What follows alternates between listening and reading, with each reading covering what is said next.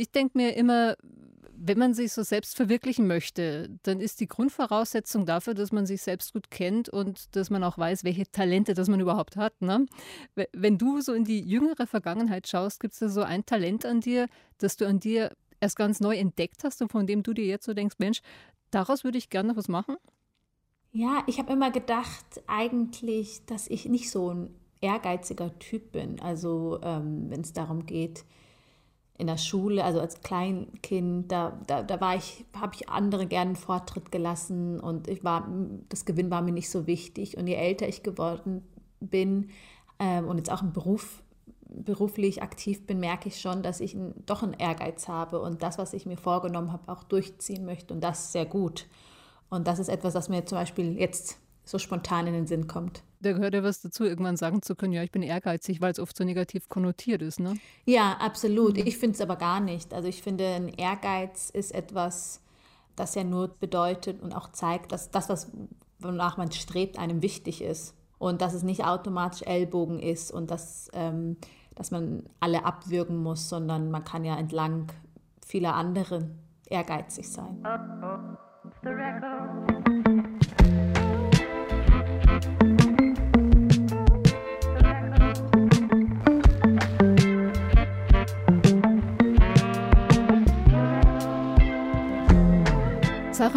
Ist heute mein Gast. Model, Unternehmerin, Autorin und eine Frau, die weiß, wie es geht, wie man sich selbst verwirklicht. Ich bin Vero Schreieck, Musikjournalistin und immer auf der Suche nach dem richtigen Song für ein ganz bestimmtes Gefühl, für eine Lebensphase. Heute schauen wir auf das Thema Selbstverwirklichung und jeder von uns hat zwei, drei Songs dabei. Herzlich willkommen, Sarah. Hallo, vielen Dank für die Einladung. Du machst ja ganz viel, also ab und zu noch modeln, Bücher schreiben, aber in letzter Zeit warst du viel im Gespräch, weil du Mikrokredite an Frauen in Äthiopien vergibst. Frauen, die was zum Beispiel damit machen? Ganz vielerlei Sachen. Also die Kreditnehmerinnen, die wir unterstützen dürfen, die ähm, sind meistens Frauen, die im ländlichen Bereich in Äthiopien leben und die ähm, verschiedene Geschäftsmodelle wie zum Beispiel ähm, Animal Fattening, das bedeutet, Viehzucht betreiben. Eine andere Frau hat äh, mit ihrem äh, ersten Kredit einen Billardtisch zum Beispiel angezahlt, weil sie aufge ihr aufgefallen ist, dass in ihrem Dorf ähm, die Jugend und, und, und nicht wissen, mit ihrer Zeit anzufangen nach der Arbeit oder nach vollendeter Arbeit. Und sie ähm, eine Bar eröffnet hat, wo es einen Billardtisch gibt und sie pro Spiel Geld einkassiert. Und ähm, das ist nur ein Beispiel von ganz vielen, tollen, unterschiedlichen ähm, Ideen, die die Frauen nutzen oder eben Ideen umsetzen, um eine Existenz aufzubauen, eine unabhängige Existenz. Es ist tatsächlich so, dass wir, also es geht nicht in erster Linie um diese Selbstverwirklichung, denn die Existenzsicherung steht über der Selbstverwirklichung bei den Frauen, die wir unterstützen. Aber es gibt Frauen, die wissen, dass sie kommunikativ sind, die eröffnen dann eher ein Café, weil sie im Austausch mit Menschen sind. Andere Frauen, die eher introvertiert sind, ähm, suchen sich ein Geschäftsmodell aus, wo sie nicht im Austausch direkt sind. Und, aber übergeordnet ist immer natürlich, was bringt am Ende des Monats gut Geld ein, sodass ich eben meinen Kredit zurückbezahlen kann, ähm, meine Familie ernähren kann und ja, ein, ein nicht hungrig ins Bett gehen muss. Ja. ja, e, eben, weil Selbstverwirklichung ist ja eher so ein Luxusproblem. Es gibt also auch sozialwissenschaftliche äh, Theorien dazu, so eine Bedürfnispyramide zum Beispiel, die sagt, okay, Selbstverwirklichung geht erst dann, wenn erstmal alle Grundbedürfnisse gesichert sind. Ne? Also genau. physiologische mhm. Bedürfnisse, dass du was zu essen hast, äh, zu schlafen hast, Sicherheitsbedürfnisse, dann eben auch soziale Bedürfnisse, also vielleicht, dass ich auch ja, ein gutes soziales Netz habe. Und dann geht erst los, dass ich so mal schaue auf, auf ja, die Talente und die individuellen Dinge, die ich mitbringe. Ja? Und ähm, das finde ich aber auch schön, dass du sagst, Mensch, aber auch, dass jemand einen Blick für sich hat und sagt, hey, ich bin kommunikativ und genau da, da gehe ich hin. Das gefällt mir gut. Mhm. Ja. Dein erster Song, also der nimmt uns jetzt auch gleich direkt mit nach Äthiopien und ähm, ich bin ja total begeistert, muss ich sagen, dass wir mal was ah, Jazz. Ah, ja, wir haben endlich mal was Jazziges in Off the Record drin. Kann auch sagen, endlich bringt mal jemand äh, was mit musikalischem Niveau mit, ja.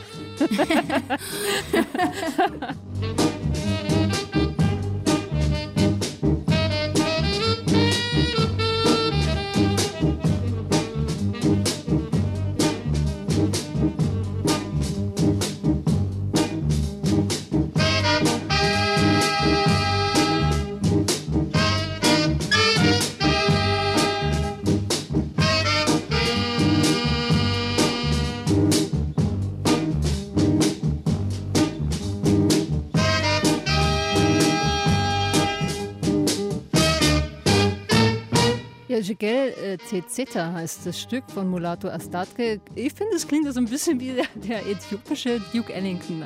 Ethio Jazz äh, bezeichnet er selbst seinen Stil. Wie kommst du auf ihn und was bedeutet dir ja, die Musik, die er macht?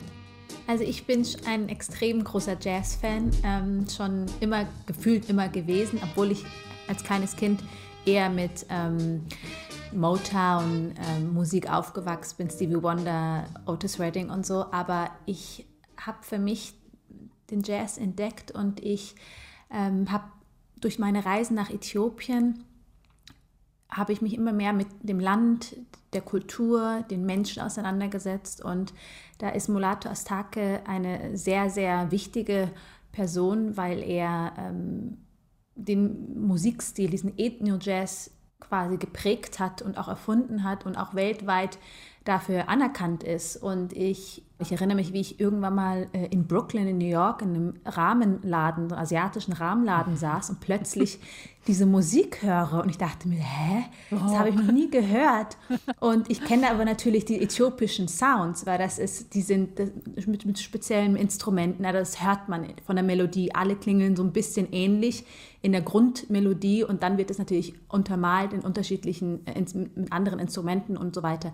Aber ich dachte mir, hä, das ist doch äthiopisch. Und dann habe ich Shizem angemacht, weil ich das nicht kan weil ich den Song nicht kannte, aber ich wusste, das ist meine Kultur und bin so auf ihn gestoßen und war so fasziniert in, mitten in New York in urbanen Szene die Musik zu hören und habe dann angefangen mich mit ihm auseinanderzusetzen ähm, ich war auch in Zürich, wo ich mittlerweile lebe, auf ein Konzert und war äh, ganz begeistert. Und seitdem an sammle ich seine Schallplatten und freue mich, dass ich heute ähm, ja, das einem Publikum präsentieren darf, weil nicht jeder kennt ihn und, und ich finde, dass ähm, er viel mehr Gehör verdient, für das er, vor allem weil er schon so lange schon Musik macht und, und, und eigentlich in der Jazzszene keine unbekannte Person ist.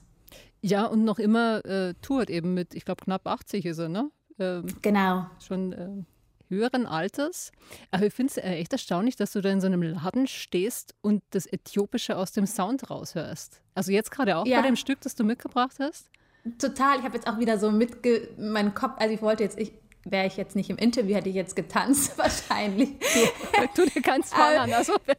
Aber ich habe mich richtig gefreut. Also wann immer ich äthiopische Klänge höre, wird es warm in mir, weil da, das spiegelt meine Kindheit, meine Familie, Erinnerungen, alles wieder. Und, ähm, und ja, das ist einfach so ein Sound, den man nicht so alltäglich hört und schon gar nicht im Radio hört. Deswegen, ähm, ja, ist es auch noch toll, eben das dann so in unterschiedlichen Bereichen, ob es in so einem Rahmenladen ist oder eben live zu hören, ganz besonders ich finde den ja, äh, weil wir heute zum Thema Selbstverwirklichung sprechen, da finde ich ihn zu diesem Thema eigentlich auch ganz spannend, weil er ja auch so eine Selbstverwirklichungsbiografie irgendwie hat. Ne? Seine Eltern waren relativ wohlhabend in Äthiopien.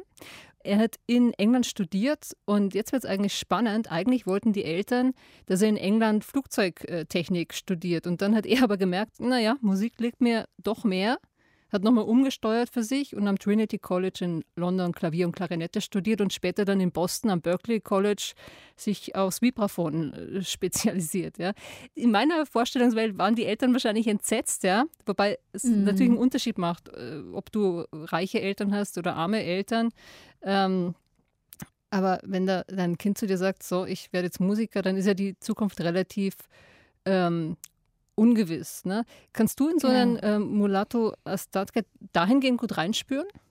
Also ich kann mir schon vorstellen, dass das nicht einfach für ihn gewesen sein muss, ähm, sich gegen seine Eltern zu stellen. Denn äh, es ist eine Sache, eigene Träume und Ziele zu haben, aber dann zu wissen, ähm, dass die Familie oder die Eltern, also ich ich nehme es jetzt nur an, aber ich kann es von mir aus, dass man natürlich dann schon Erwartungen erfüllen möchte. Und wenn man das dann nicht tut, ist das mit einer Unsicherheit verbunden. Gerade als Musiker weiß man ja nicht, wie das eben endet. Und das ist bei mir ähnlich auch gewesen, als ähm, ich mich umorientiert habe und ich für mich beschlossen habe, dass ich meine Modelkarriere so nicht mehr weiterführen möchte, da war auch eine unsich äh, extreme Unsicherheit da und auch ähm, die Sorge, nicht meine Eltern zu enttäuschen, aber nicht die Chancen zu nutzen, die mir gegeben worden sind. Also für dich selbst eher die Angst vielleicht ähm, oder dass man die Potenziale dann, ja, die Chancen nicht ganz ausnutzt. Ich stelle es mir aber trotzdem auch erstmal schwierig vor,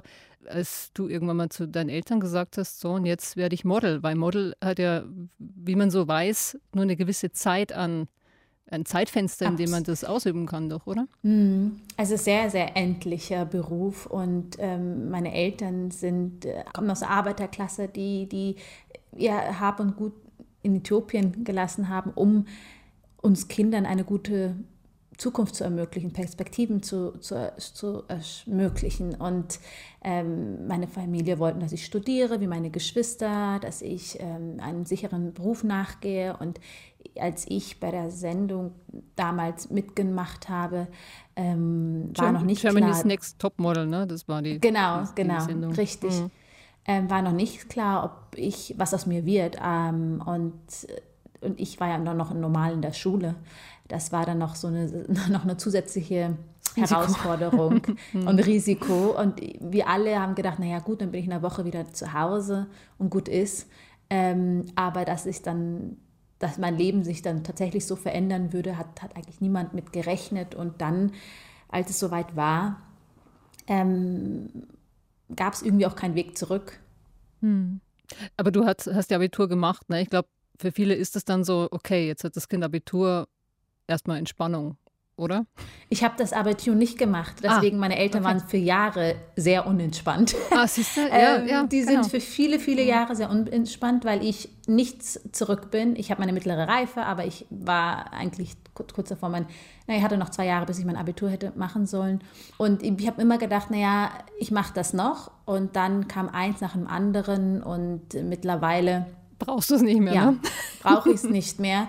Ähm, aber es war trotzdem etwas, wo ähm, meine Eltern, für die Bildung sehr wichtig ist, schon immer ein Dorn im Auge war, weil sie wollten, dass ich ähm, ja, eine gewisse Sicherheit habe und eben das Model alles andere als Sicherheit ist.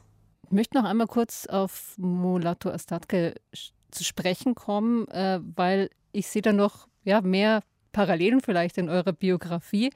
Er ist irgendwann mal zurück nach Äthiopien und hat dort das African Chess Village gegründet, eine Mischung aus Musikschule und Club. Also er hat versucht, dort in Äthiopien nochmal, ja, vielleicht was zurückzugeben, neue Perspektiven für die Jugendlichen zu schaffen. Ne? Also er hat in Bildung investiert.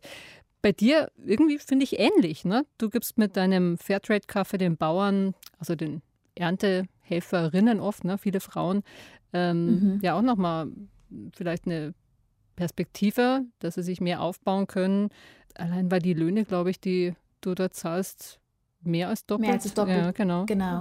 Mhm. So hoch sind wir das, was sie so bei konventionellen Kaffeeröstereien verdienen. Ähm, siehst du auch diese Parallele oder vielleicht fühlst du dich auch deshalb so, so, verbunden auch mit, mit ihm? Ich weiß nicht, wie ich das am besten beschreiben soll, aber ich, für viele ähm, Menschen, gerade mit Migrationshintergrund, die nicht in ihrem Ursprung, also ich bin zwar, ich bin zwar in Deutschland geboren ähm, und ich fühle mich äh, mehr als Deutsch, sondern mehr Deutsch, als dass ich mich Äthiop als Äthiopierin fühle, aber ist es für viele, die ähm, ins Ausland gehen oder es im Ausland erfolgreich sind und, und, und Geld verdienen, das, da steckt so was Tiefes, ähm, so etwas zurückzugeben, dem Land, und den Menschen, die nicht die Chancen bekommen haben, etwas zurückzugeben, sei es mit Wissen, Bildung, äh, sei es mit finanziellen Mitteln und äh, oder auch das, also ich, es gibt ganz, ganz viele, die zurück ins Land gehen und ihr Wissen im Land investieren und da was aufbauen, anstelle ähm, ja nur das Leben normal weiterzuführen. Und äh, da glaube ich, da sehe ich die Parallelen, dass eben man gerne eben was zurückgeben möchte und, und, und in seinem Fall mit, der, mit, mit, dem Village und eben Musik ähm, zugänglich zu machen. Und in meinem Fall ist, ist, es Perspektiven, Arbeitsplätze zu schaffen, Frauen eine Unabhängigkeit zu geben und das ich merke, dass das, das vielen so geht, die das in, ihrem, in, in dem Land, wo sie leben, irgendwie geschafft haben, die aber ihren Ursprung nicht vergessen haben.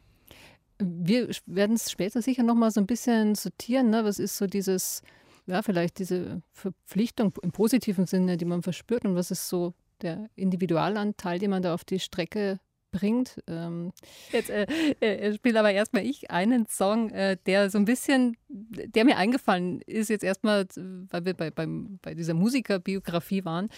Ähm, und ich habe so ein bisschen drüber nachgedacht, ne? Ähm, wie ist denn das eigentlich, wenn man eben Musiker ist und dann so ein Risiko auf sich nimmt und habe ja gestern ein bisschen noch recherchiert und bin auf eine Seite gestoßen, die heißt www.musikmachen.de und ich fand es äh, ja schon spannend nochmal, weil ich es irgendwie nicht jeden Tag so auf dem Schirm habe, was es eigentlich bedeutet, die Entscheidung zu treffen, äh, professioneller Musiker, professionelle Musikerin äh, zu werden. Ne? Weil es ist ja schon auch ein Schritt, dann so einen konventionellen Beruf zu lassen und ähm, ja, in so eine Freiberuflichkeit dann oftmals äh, mhm.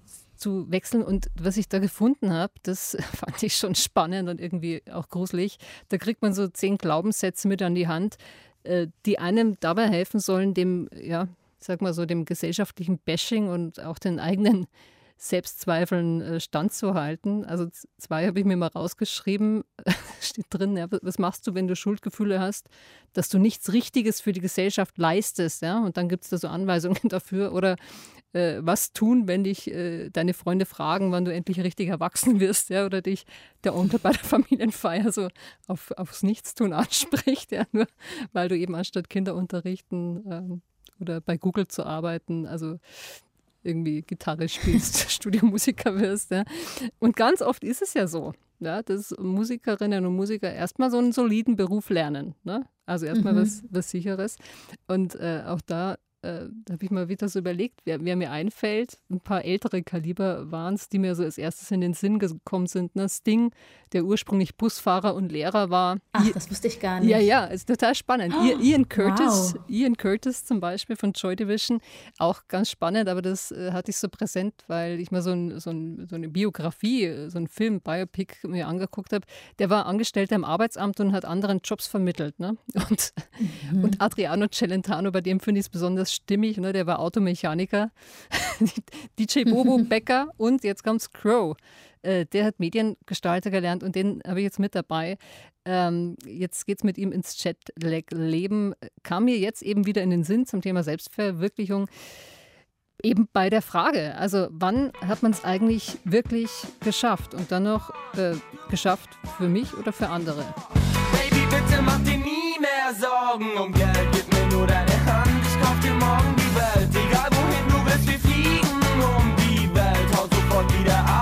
dir hier nicht gefällt. West oder Nord, hab den Jackpot an Bord. Will von hier über London direkt nach New York. Denn ab heute lebe ich jeden Tag, als ob ich morgen tot wäre. Laufe durch den Park und werf mit Geld, als ob es Brot wäre. Yeah, nur noch Kaviar, Champagner oder Shampoos. Baby, ich erfüll dir wirklich jeden Wunsch mit Handkuss. Frühstück in Paris und danach joggen auf Hawaii. Und um das Ganze noch zu toppen, gehen wir shoppen in L.A. Der Panda-Massencrow äh, mit Einmal um die Welt habe ich mitgebracht, einfach weil ich den Song erstmal total gern mag. Kannst du andocken, so als ja. Jazzerin? Der macht gute Laune. Also ich höre da nicht so auf den Text, wenn ich ehrlich bin, aber ich bin immer so, oh ja, so das ist so ein, wenn man im Auto sitzt oder das im Radio hört, das ist jetzt nicht unbedingt ein Song, wo ich jetzt schnell weg drücken würde. Ich finde, das, das, ist unterhaltsam und der. Man shakt so mit. Ja, genau. Shake it, shake it, baby. Ja. ja. Ja, ich lese den schon immer so ein bisschen. Also ich finde äh, äh, den, den, ich find den so lustig auch, äh, weil, weil mir der mit so einer Bling-Bling-Ironie begegnet. Also ich, ich denke mir immer, als er den geschrieben hat, äh, da hat er sich ein bisschen lustig gemacht über die ganzen Goldkettchen-Rapper, ne? Oft, oder gerne ah. auch sexistischen Rapper, äh, denen halt das genau darum geht, ne? Shampoos, teure Frauen, Chatset und ähm, wenn man sich das Video an, anschaut, äh, da zeigt er so zwei kleine Kinder, also wahrscheinlich so Zehnjährige, äh, die sich zufällig treffen, ein Junge und ein Mädchen, und die machen sich halt einfach total nett mit dem Skateboard ohne viel Geld. Äh, also steckt schon starke Ironie Ach, drin. Ja, mhm, gefällt mir ja. deshalb vielleicht auch gut.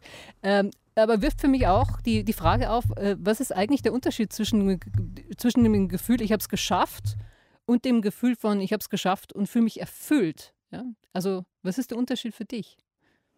Ich glaube, man muss ein bisschen ausholen und sich erstmal die Frage stellen, was bedeutet erfolgreich sein überhaupt? Das ist ja für jeden individuell zu betrachten und hat auch eine individuelle Bedeutung. Und ähm, in meinem Fall, von außen wurde ich ähm, ja eher beneidet für das, dass ich in der Öffentlichkeit stehe und dass ich um die Welt reisen darf und bei all dem auch noch überdurchschnittlich viel Geld verdient habe und in vielen Augen ich sehr erfolgreich und es geschafft habe und ähm, ich gar nicht so glücklich war in dem, was ich getan habe. Also ich habe das, äh, ich war sehr dankbar für das, dass ich die Möglichkeit bekommen habe, aber es hat mich nicht erfüllt und ich finde, das ist, ich glaube, es gibt viele Menschen, die sehr erfolgreich sind in dem, was sie tun, aber nicht diese Freude verspüren und das Gefühl haben, das ist etwas, wo ich zu 100 Prozent dahinter stehe.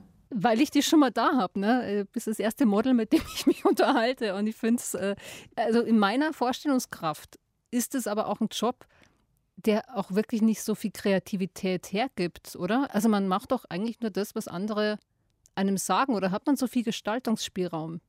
Ja, es ist tatsächlich so, dass ähm, dass andere die kreativen Konzepte erstellen, die die Vision haben. Also man ist ein Puzzleteil von ganz vielen. Also man ist das die ausführende Kraft der Vision eines Designers, einer Marke äh, oder von einem Produkt, wo ganz viele Menschen die kreative Arbeit und äh, die anspruchsvolle Arbeit erledigt haben. Man ist am Ende, kommt, ist, die Idee steht und man ist eben, man führt das aus. Was man nicht unterschätzen darf, ne? man, jeden Tag ist man mit fremden Menschen umgeben. Man muss sich immer wieder neu darauf einlassen und auch auf Knopfdruck funktionieren und das abliefern, was mein Gegenüber von mir erwartet. Das ist nichts ohne. Also mir hat die Erfahrung, die ich durch das Modeln machen durfte, in meinem jetzigen Beruf sehr geholfen, ähm, auf mich zu vertrauen, mich nicht so viel. Ich habe mir sehr früh so ein Schutzschild gebaut um mich herum, um nicht über die Wertungen anderer mich zu definieren, weil das Modelleben ist sehr oberflächlich und du bist nur so gut, wie jemand anders dich findet. Und das ist natürlich schrecklich. Ja, weil man selber ja so machtlos ist, weil andere über dich bestimmen, ob du jetzt geeignet bist für den Job oder nicht. Du kannst noch so groß, noch so schön, noch so dünn sein. Äh, das hilft alles nicht, weil andere eine Vision haben und entscheiden, ob du in diese Vision reinpasst oder nicht. Und das hat mich schon immer persönlich extrem gestört. Und ich finde es gerade für junge Menschen ist es immer auch nochmal so eine Sache, wenn man nicht noch nicht so stabil ist und noch nicht ein Selbstwertgefühl aufgebaut hat, dann, dann ja, ist das schwierig, da nicht sich so beeinträchtigen zu lassen oder dass man ja, ja oder genau ja. nicht an sich selbst zu zweifeln, mhm. weil man ja eben so machtlos ist in vielerlei Hinsicht. Kannst du mir erklären, warum ist dieser Job für viele junge Frauen so erstrebenswert? Es ist auf den ersten Blick aufregend. Man ist viel unterwegs, das heißt, man, man sieht viel von der Welt. Ich glaube, dass aber auch sehr viel suggeriert wird im Fernsehen durch Formate, durch Magazine. Ähm, das ist ja eine Riesenindustrie, die davon lebt, eine Illusion aufrechtzuerhalten. Und, ähm, und gerade junge Menschen, egal ob, jung, ob Frau, Mädchen, ähm, nicht nur junge Menschen, ich glaube grundsätzlich die Gesellschaft lässt sich davon beeinflussen. Von den Bildern, die, die das sogar. Ja, von den, Schönheit, von den Schönheitsidealen und man versucht ja eine Welt zu verkörpern oder ein Ideal zu verkörpern, das ja nicht der Realität entspricht. Und keiner sieht morgens so aus wie auf dem Hochglanzmagazin. Und das ist leider das Gefährliche an dem. Aber ich glaube, das ist wichtig, dass man weiß, dass es eben nicht die Realität ist. Und ich bin froh, dass ich heute etwas machen darf, das mich erfüllt, das mich äh, ausfüllt. Und ich, wenn ich Modeljobs mache, dann mache ich das heute gerne, weil ich weiß, das ist ein Ausflug. Das mache ich mal, aber das ist nicht, ich warte nicht mehr darauf, dass andere mich gut finden. Mhm. Und, ähm, und ich bin auch sehr ausgewählt mit den Partnern, die ich, mit denen ich zusammenarbeite, um eben nicht eben falsche Illusionen aufrechtzuerhalten. Mhm. Wir sprechen gleich noch drüber, wie das bei dir war, dieser Moment, dieser Switch, ne? Von Model zu dem, was dir dann eigentlich nochmal mehr Erfüllung gebracht hat. Aber möchte nochmal kurz bei dem bleiben, weil es verschiedene Berufe gibt, glaube ich, die, was du gerade erzählt hast, ne, die so ein Bild aufbauen. Ne? Und Model mhm. ist sicher sowas, Schauspielerin, ne, wollen viele werden. Und äh, ich denke auch, dass mein Job zum Beispiel Musikjournalistin, äh, also auch darüber gibt es viele Filme und ja, äh, suggeriert ja auch, du triffst wahnsinnig viele berühmte Menschen. Äh, ist sicher auch was, auch ein relativ harter Weg, sage ich mal, wo man sich gut durchsetzen muss. Deshalb kann ich ein bisschen dieses Gefühl teilen von, okay, man hat eine Vorstellung, man weiß eigentlich gar nicht, was einen erwartet. Und wenn, wenn man es dann macht, ja, dann äh, äh gibt es irgendwann einen Sättigungsgrad, sage ich mal. Oder du merkst, ah, doch nicht so spannend. Und, und bei mir sehe ich immer so die Vergleichbarkeit, ja. Dann war ich irgendwann mal so weit, dass ich Interviews machen konnte mit wirklich großen Bands und irgendwann habe ich gemerkt, ja, es gab echt gar nicht so viele, mit denen es jetzt so irre spannende Unterhaltungen waren. Also gab's, erinnert mich mal an so ein Stundeninterview mit John Cale, das richtig gut war. Oder, na, oder ähm, mhm. so mit älteren Musikern habe ich mich dann gern unterhalten, aber fand es dann weil die ja auch immer in ihrer Marke bleiben müssen. Ne? Also auch eine Band muss, mhm. muss ihre Marke nach außen bringen und erzählt ja eigentlich gar nicht wirklich von sich. Also selten. Und das ist irgendwie dann auch langweilig. Und bei mir war es dann auch so, dass ich ja irgendwann mal mir noch andere Skills draufgepackt habe ne? und, und noch andere Fenster mir aufgemacht habe. Von daher kann ich das total nachvollziehen und mag aber gleich wieder den Ball zu dir zurückspielen, äh, äh, wie, wie mhm. das bei dir war. Gab es einen Moment, wo du gesagt hast, jetzt ist gut? Äh, oder war es ein schleichender Prozess, dass du auf einmal gemerkt hast, ich, ich kann noch das und ich kann noch das und dein Wert, deine Werte haben sich vielleicht verändert? Ich weiß es nicht. Es war ein schleichender Prozess. Ich glaube, die Tatsache, dass ich sehr früh eigentlich so zeitgleich zu meinem Bekanntwerden oder in, Aufpoppen in der öffentlichen Welt, ich das Glück hatte, nach Äthiopien zu reisen im Auftrag einer Entwicklungsorganisation namens Menschen für Menschen Karl-Heinz-Böhm-Stiftung, oder? Genau, ja? genau, die mhm. Karl-Heinz-Böhm-Stiftung, die haben mich gefragt, ob ich nicht mit nach Äthiopien reisen möchte, um ihre Jugendbotschafterin zu werden. Und ähm, ich habe zuerst nach Äthiopien fliegen wollen, um mir die Arbeit anzuschauen, um dann zu entscheiden, ob ich dahinter stehen kann oder nicht. Und habe das gemacht. Und diese allererste Reise, da war ich 19 Jahre alt, das war kurz nach meinem Sieg bei Jeremy's Next Topmodel, wo zwei Welten aufeinander gestoßen sind. Die eine Welt in der Öffentlichkeit, wo plötzlich jeder was von mir wollte und ich von einem Sterne Hotel ins nächste gereist bin und wirklich in Überfluss gelebt habe. Und dann im, im anderen Moment kilometerweit im, also im Auto saß und Menschen entlang der Straße gesehen habe, die, die nichts haben, die bis zu den Knöcheln in Schlamm stehen und die am Existenzminimum leben, die nicht wissen, wie sie nicht hungrig ins Bett gehen können. Und das hat was mit mir gemacht und das hat dazu geführt, dass ich den Job, den ich machen durfte, immer mit anderen, schon von Anfang an, eigentlich schon von Tag 1, mit skeptischen Augen betrachtet habe, weil ich durch die Reise nach Äthiopien über den Tellerrand geblickt habe und ich verstanden habe, dass die Welt, in der ich jetzt leben darf, dass das nicht die Realität ist. Und ähm, das war wie immer so ein Schleier um mich herum, dass ich, zum einen habe ich das natürlich, fand ich das aufregend, aber ich habe gedacht, hm, jetzt kriege ich so viel Aufmerksamkeit und verdiene all das Geld für das, dass ich eigentlich so gut wie nichts geleistet habe. Also, und ich habe mir auch immer gedacht, wenn man mir schon zuhört, dann möchte ich über Dinge aufmerksam machen, die kein Gehör bekommen. Stattdessen darf ich über High Heels und die neuesten Trends sprechen. Und ich kam mir so belanglos vor. Oder, oder ein teures, was, was, äh, irgendwo habe ich es gelesen oder gehört, oder in irgendein Blattgold verziertes Eis oder was, was? Ja, das war dann, genau, und das war dann viele Jahre später. Also ich war dann schon so ein bisschen in diesem, in diesem Zwiespalt. Auf der einen Seite wollte ich nicht undankbar sein, Chance gegenüber, die, die, die ich bekommen habe. Es war ja schließlich auch alles aufregend und, und ja auch, es war ja schön, es war, es war ich habe keine schlechte Erfahrung gemacht, aber es gab einen Moment, wo ich eben für eine Sendung, die ich moderieren durfte, den teuersten Eisbecher der Welt probieren sollte. Und, und der war mit, dieser Eisbecher war mit Blattgold versehen und Schokolade aus Madagaskar. Und ich sollte in die Kamera blicken und das habe ich dann auch gemacht, aber ich habe mich in dem Moment so geschämt, was ich da eigentlich mache und äh, sollte halt suggerieren, als wäre das so erstrebenswert und wenn man sich das leisten kann, dass man es dann geschafft hat. Mhm. Und in dem Moment wusste ich, dass ich das eigentlich, dass ich das nicht mehr machen möchte und dass ich etwas in meinem Leben verändern muss, weil ich nicht ein Prozent dahinter stehen konnte. Also eigentlich eine wertegetriebene, ein wertegetriebener Veränderungsprozess. So klingt es mir. Also ne, andere ja, äh, kommen also über ihre, äh, ja, die einen kommen über Talente aufs Thema Selbstverwirklichung, weil sie merken, ich kann aber noch dieses und jenes. Und bei dir war es eher so das Abwenden von dem, das möchte ich eigentlich nicht mehr machen. Ne? Und dann noch die mhm. Erfahrungswelt in Äthiopien, dieser Bruch, den du vorhin beschrieben hast. Also das, der nicht spurlos an einem vorübergeht, das kann ich schon gut nachempfinden.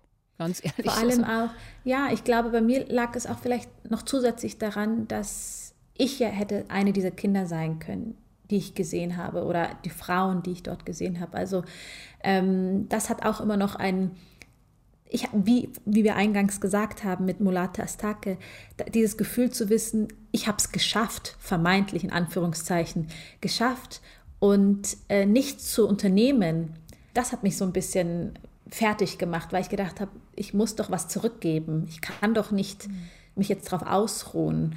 Und das hat dazu mich bewegt, dann die Entscheidung zu treffen, eben neue Wege zu gehen. Mhm, dann was erstmal das Kaffee-Business. Ähm, das ist aber schon auch, ne, das ist eine Wirtschaftswelt. Und ich weiß gar nicht, wie hast du dir das so draufgepackt, diese ganzen Skills?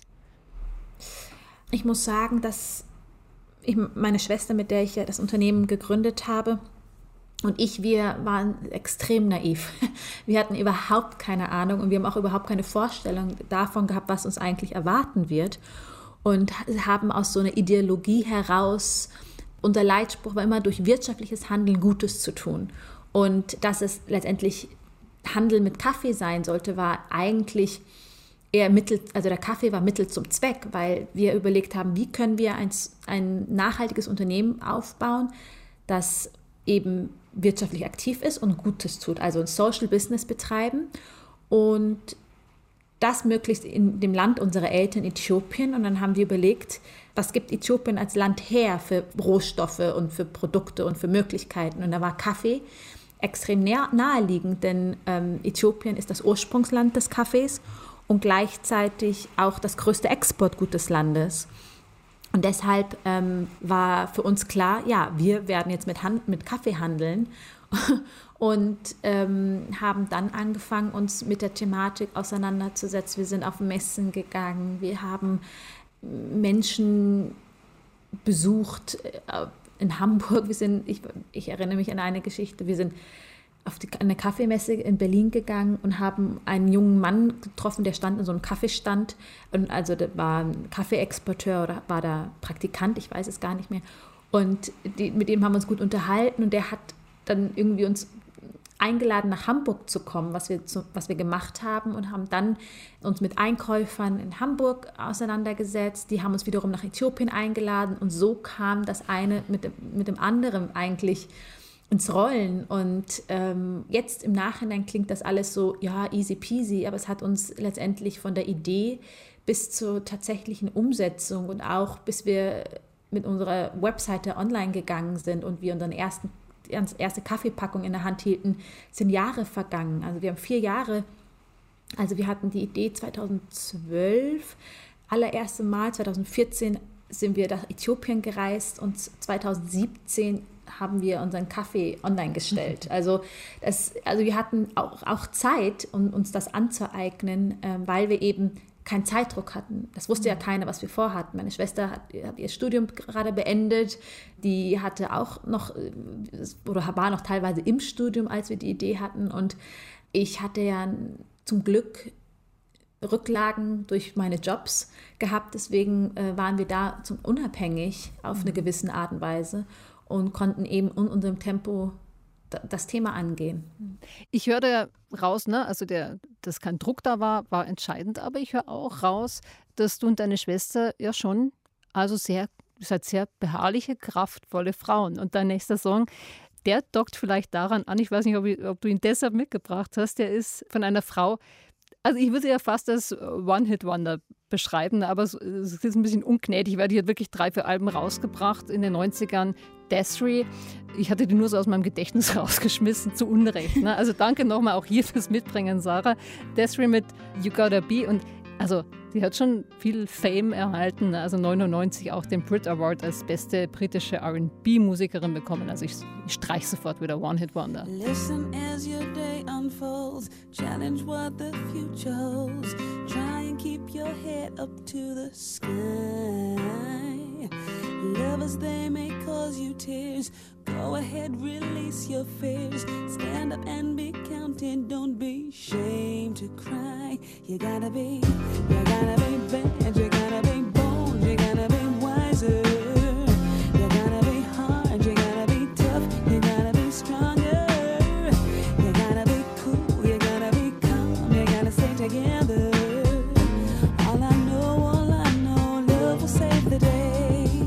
zitiere mal draußen, ne? hör hin, wie sich dein Tag entfaltet, fordere ein, was die Zukunft verspricht, versuch den Kopf in den Himmel zu recken. Ja? Du musst das Bad Girl sein, du musst mutig sein, du musst klüger sein, das singt sie. Desiree, danke fürs Mitbringen, Sarah. Ein kraftvoller Song, wunderbare Stimme. Du warst fünf, als der rauskam, 94. äh, also ich, ich glaube nicht, du, du, hast damals wahrscheinlich noch nicht so äh, das ganze Empowerment reflektiert, das da drin steckt. Äh, warum ist dir der Song wichtig? Was bedeutet er dir heute? Ich bin ja in einem Frauenhaushalt groß geworden mit drei Schwestern, eine Mutter, die all das verkörpert, was wir heute leben, meine Schwester und ich, dieses selbstständige Sein, Intuition vertra zu vertrauen und äh, einem Vater, der uns Schwestern immer Selbstbewusstsein mitgegeben hat und uns wie Söhne behandelt hat, dass also wirklich das grenzenlos alles erreichen können, wenn wir es wollen. Und die Musik hat das immer unterstrichen. Also ähm, dieses Lied erinnert mich an meine, meine Geschwister, an Frauenpower an, bei uns zu Hause und auch, wie ich teilweise erzogen worden bin, dass wir eben mit erhobenem Hauptes durch die Welt gehen, dass wir stolz sein sollen, woher wir kommen, wer wir sind und dass wir hier einen Platz haben und dass wir eben alles erreichen können, was wir wollen. Und das, ich bin heute so dankbar für die Erziehung, die ich bekommen habe, weil ich weiß, dass es nicht selbstverständlich ist, dass gerade für Menschen mit Migrationshintergrund heißt es ganz oft, ihr müsst euch extra anstrengen, weil ihr Ausländer seid, weil ihr anders ausschaut und so weiter. Und meine Eltern, die haben das nie gemacht. Die haben uns nie ähm, uns das Gefühl gegeben, wir wären anders, wir müssen deshalb uns extra anstrengen. Und die Musik, finde ich, das Lied, das untermalt dieses, diese Stärke. Und deswegen habe ich mich den Song mitgenommen und der ist auch immer auf jeder meiner Playlist, weil ich den wirklich gern habe. Ja, also wie gesagt, ich hatte ihn verdrängt, freue mich total drüber, den jetzt mal wieder gehört zu haben. Aber es knüpft auch nochmal an jetzt äh, und schwenkt auch rüber zu meinem letzten Song, den ich dabei habe, weil du hast äh, eingangs gesagt, naja, du hast gemerkt, du bist ehrgeizig, ja, was nicht schlecht konnotiert sein muss. Du hast, äh, jetzt gerade haben wir gehört, wie viel Kraft drinsteckt in dir und was du eigentlich alles machst, da haben wir heute gehört. Und jetzt bringe ich mal was zur Entspannung mit zum Thema Selbstverwirklichung, äh, weil ich merke, ich, ich, bin auch so ein Mensch, der oft wahnsinnig getrieben ist und ich glaube, ich habe mich auch immer, noch immer so, dass ich mich ja, selbst verwirkliche und manchmal merke ich aber, muss ich zu mir selbst sagen, jetzt ist auch mal gut. Ne? Also manchmal darf man mhm. auch eine mhm. Pause einziehen. Äh, Absolut. Ich, ja, ich habe einen, einen Song dabei, der beschreibt genau dieses innehalten manchmal, aber auch ne, diese, diese Wechselwirkung. Wird gesungen von einem Wiener und äh, vielleicht muss es auch so sein, so, ein, so eine wienerische Lamoyanz als Gegengewicht zum Stress, zum Druck, äh, den man sich ja meistens auch nur selbst macht. Also geht jetzt auch darum, dass sich das Gefühl von Erfüllung verändert und darum, die Augen offen zu halten und sich vielleicht auch mal wenn es mal nicht so läuft und man nicht von innen schafft, sich inspirieren zu lassen und zurückzulehnen. Auf jeden Fall sagt der Nino aus Wien, dass es immer ums Vollenden geht. Hören wir jetzt noch zum Schluss als Rausschmeißer davor. Danke, Sarah, fürs Dabeisein. Äh, euch auch danke fürs Zuhören. Wenn ihr noch mehr Folgen von Off the Record hören wollt, abonniert einfach unseren Podcast überall dort, wo ihr Podcasts hört. Dann verpasst ihr auch keine neue Folge. Und Sarah, wir vollenden jetzt ganz stilsicher ne? mit dem Nino. Tschüss.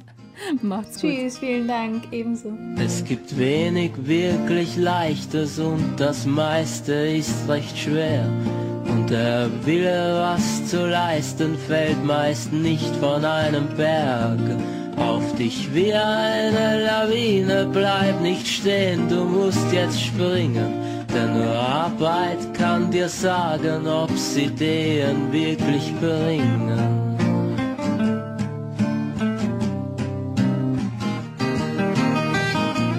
Und wenn dich die Wahrheit findet, halte sie so fest du kannst. Denn die Wahrheit ist aus Seide und ist allzu bald verfranst. Sei mal laut und sei mal leise, sei mal langsam oder schneller. Deine Augen sind die Reise und das Licht wird immer heller.